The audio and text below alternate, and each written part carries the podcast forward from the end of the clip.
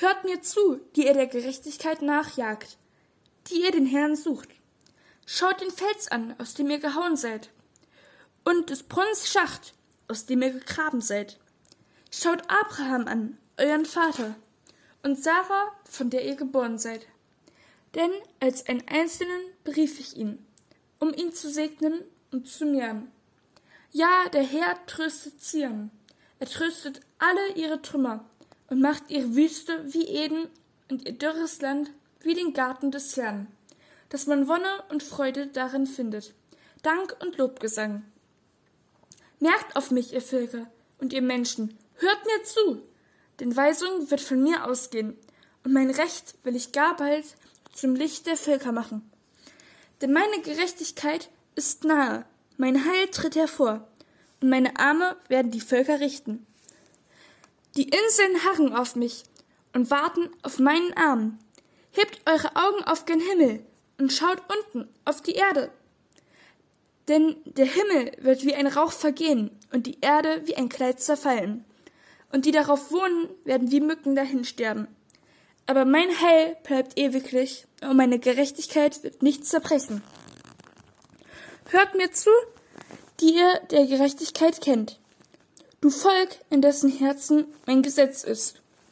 Fürchtet euch nicht, wenn euch die Leute schmähen, und entsetzt euch nicht, wenn sie euch verhöhnen. Denn die Motten werden sie fressen wie ein Kleid, und Würmer werden sie fressen wie ein wollendes Tuch. Aber meine Gerechtigkeit bleibt ewiglich, und mein Heil für und für. Wach auf, wach auf, zieh Macht an, du Arm des Herrn. Wach auf, wie vor Alters zu Be Anbeginn der Welt. Warst du es nicht, der Rahab zerhauen und den Drachen durchbohrt hat? Warst du es nicht, der das Meer austrocknete, die Wasser der großen Tiefe, der den Grund des Meeres zum Wege machte, dass die Erlösten hindurchgingen? So werden die Erlösten des Herrn heimkehren und nach Zion kommen mit Jauchzen, und ewige Freude wird auf ihrem Haupte sein. Wonne und Freude werden sie ergreifen, aber Trauern und Seufzen wird von ihnen fliehen. Ich bin euer Tröster.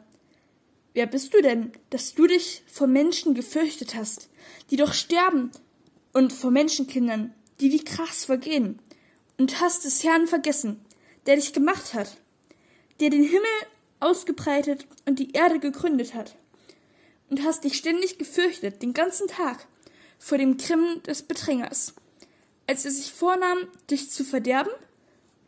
Wo ist nun der Grimm des Bedrängers? Der Gefangene wird eins losgegeben, dass er nicht sterbe und begraben werde, und dass er keinen Mangel an Brot habe. Denn ich bin der Herr, dein Gott, der das Meer erregt, dass seine Wellen wüten. Sein Name heißt Herr Zebaoth. Ich habe mein Wort in deinen Mund gelegt und habe dich unter den Schatten meiner Hände geborgen, auf dass ich den Himmel von neuem ausbreite und die Erde gründe und zu Zion spreche, du bist mein Volk.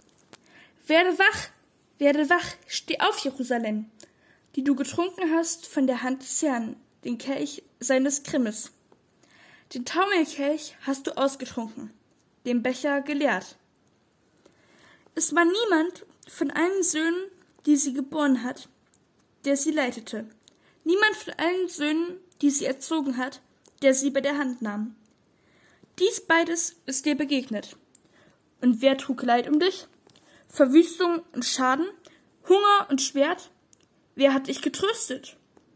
Deine Söhne lagen auf allen Gassen, verschmachtet wie ein Hirsch im Netz, getroffen vom Zorn des Herrn und vom Schelten deines Gottes.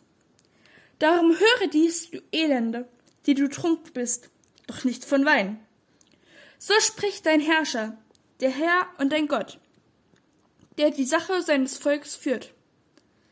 Siehe, ich nehme den Taumelkelch aus deiner Hand, den Becher meines Grimmes.